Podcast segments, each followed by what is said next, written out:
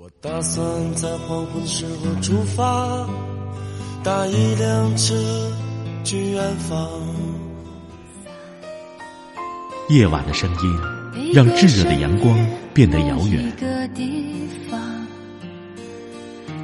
思绪却可以在蝉鸣和青草乡间荡漾。我来到你的城市。走过你来微信收听拿铁磨牙时刻。爱是什么？我还不知道。拿铁味道，素描一段时光。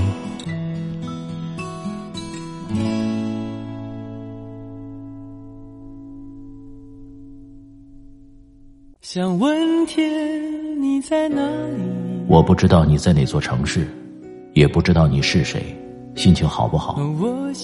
你现在是不是一个人？有没有感到孤单？从前书信很慢，穿越城市，我为你寄出一份从前的怀念。二零一七年新款台历正在预定。我是拿铁，二零一七年让我们听到更多精彩。个人微信。拿铁味道拼音字头二零一六，城市的夜晚，听见花开。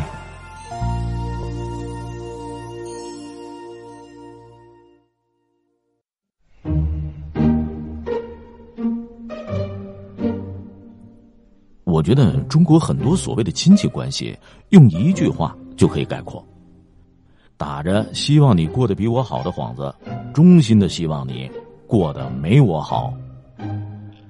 那天和一个朋友聊天，不知不觉就聊到了快过年这个话题。当时我们就觉得这太阳穴隐隐作痛，并发出下边的感慨：一年当中最闹心的就是这春节了。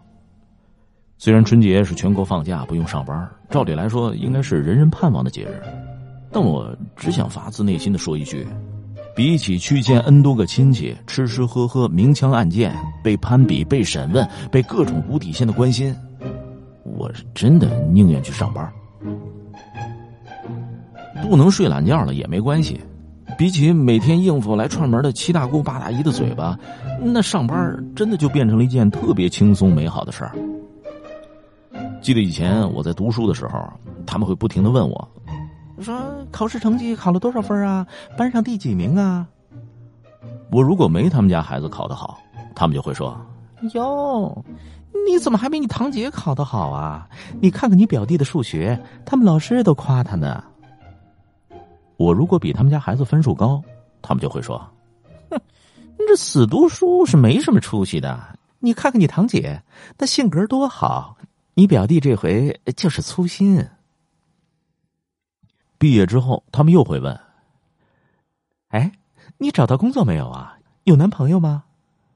我如果说没有，他们就会说：“什么？你连工作都没找到？你看你堂姐多能干，一毕业就签了公司。什什么？这么大了还没男朋友？那当心嫁不出去当剩女啊！你表弟的女朋友都换了好几个了。”你如果说有了工作，也有了男朋友，他们又会这样问：“那什么工作啊？年薪多少？你男朋友是哪儿人？”我老老实实的报出工资和男朋友的情况，他们又会说：“哎呀，这一个月才三千块，你堂姐现在都拿年薪了。她说过几年要准备买房了，你工资这么点儿，什么时候才能买得起一套房啊？”你可要加油啊！你刚才说你男朋友是哪个省的？哎呦喂，我跟你说啊，那个省的男人最不靠谱了。你怎么这么傻？你小心被骗呐！买房结婚以后，他们又会接着问：什么时候生小孩啊？我羞赧的说：哎呀，暂时不要了，还想再过过二人世界呢。他们就会大惊失色。什么？不要！哎呀，你看看你堂姐，小孩都快三岁了。我跟你讲，这女人呐，要早生小孩。巴拉巴拉巴拉巴拉。有了小孩之后，他们又会问：得抓紧要二胎了。我羞赧的说：“哎呀，暂时不考虑。”什么？不考虑？你看看你堂姐，二胎都快三岁了。我跟你讲，只要生了二胎，那你老公才不会嫌弃你。呃，巴拉巴拉巴拉巴拉，脑袋发炸吗？我都炸了十多年了。如果闭口不言，这还不行，爹妈就会说了，都是亲戚，也是长辈，那人家问你是关心你，你不回答，那太不礼貌了。所以不回答也不行。可是这些亲戚真的是因为关心你才问的这么详细吗？我朋友说了这么一个事儿，他说以前他也认为那些亲戚不过就是碎碎的，毕竟春节这么无聊，大家凑在一块儿，总得找点话题，不然就太尴尬了。所以每当亲戚们问他一些没底线的私人问题，虽然觉得比较反感，但也总是在劝慰自己：“哎，都是亲戚嘛，说说也没关系。”后来，这个朋友和男朋友分手了，原因是男方劈腿。这朋友很爱男友，因此受到了很大打击，差点没去自杀。好不容易才恢复点元气，转眼又到了春节。朋友说，他那时候瘦到只有八十多斤，就像个行尸走肉，所有人都能看得出他心情不好。他爸妈也早对亲戚们说了他失恋的情况。但他不甘寂寞的二姨偏偏要来明知故问。呀，瞧瞧瞧瞧，你怎么过年都不高兴啊？听说你跟男朋友分手了？哎呀，我早就看出那个男人不是个好人。听说你跟他还同居了三年？哎呦，你今年二十五了吧？得抓紧时间找下一个。我跟你讲啊。和男人同居过的事情，你可千万要瞒好哦。这女孩子始终得洁身自爱，婚都没结就跑去和男人同居，你傻呀？你看看你妹妹，那才机灵呢。这孩子从小心眼就比你多，二姨从来不操心。他们俩都准备五一要结婚了，你要赶快哦。朋友说，当时看着二姨一脸看好戏的得意表情，他才意识到。这些所谓的亲戚，原来根本就不是真心关心他，他们只是来找存在感，打着关心的旗号，无底线的刺探他人的笑话，在互相攀比、踩低捧高、看好戏当中找到一些心理优势，把自己的快乐建立在别人的痛苦之上而已。和那些村里没节操、探听别人家隐私的长舌妇比起来，其实根本没有区别。我妈每到春节总会买几件看起来很贵的衣服，大年三十那天，她总要一脸严肃的在镜子前精雕细琢半天，确认全副武装没有一点瑕疵了才会出门。小时候我就很不能理解她这种吹毛求疵的行为，因为她不仅严格要求自己，她还要求我和我爸。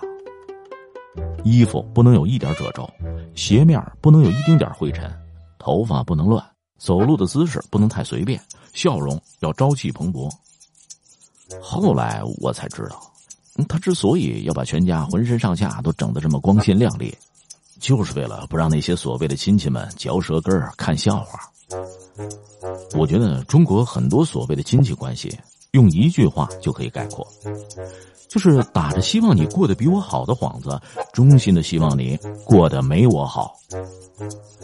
另一个朋友说，每到过年，他们家的亲戚都会问出一个又一个看似单纯，实则全是套路的问题，务必要搞得他心烦不已，深感自卑了，哎，这帮人才会满意。春节亲戚聚会就是一场攀比大战，而亲戚们对你的态度也忠实反映了你们家现在的情况。如果你们家最近几年混得很不错，高出族内亲戚一大截，那你就会发现。过年的时候，很多亲戚的态度都变得和颜悦色多了，甚至还有不少人来恭维你，对你说好话。如果你们家最近几年混得很不好，你也会欣喜的发现，过年的时候亲戚们讽刺挖苦，让你心里添堵的技能突然又多了好几种。如果你们家最近几年混得不好也不差，和族内亲戚差距不大，你也会发现，过年时亲戚们总是打着关心你的旗号。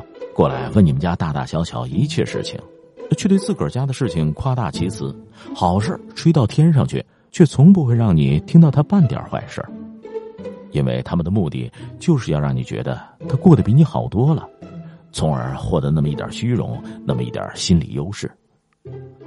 有一回，我忍无可忍，就对某位过分的八婆亲戚说了一句话：“我说，说了这么多，关你什么事儿啊？”我妈赶紧私下教育我。说大家都是亲戚，没有必要撕破脸。当你落魄的时候，或许亲戚还会帮你一把呢。哼，我深表怀疑。在你不落魄的时候，都一定要把快乐建立在你痛苦之上的人，哦，会在你落魄的时候画风突变，成为圣母的代表。我看落井下石还差不多。飞黄腾达的人身边总会围绕一大群最讲亲情的亲戚。而当人处境艰难的时候，却往往只落得孤家寡人。当然，不排除有一些亲戚是很善良的，只是在如今的物质时代，这样的亲戚真是太少了。如果你不想被奇葩亲戚挑刺儿添堵，你就只能先让自己变得更加强大。强大的人不好惹，只有当你强大了，为了利益的需要，他们才不敢对你及你的家人太过放肆。而如果想着只要无底线忍受他们的奇葩行为，这些所谓的亲戚就会在你们家落魄的时候帮你们一把；而如果只是想着只要无底线忍受他们的奇葩行为，这些所谓的亲戚就会在你们家落魄的时候帮你们一把，那未免太天真了。除了至亲好友，这些各自为营的所谓亲情，有时反而才是最世故的东西。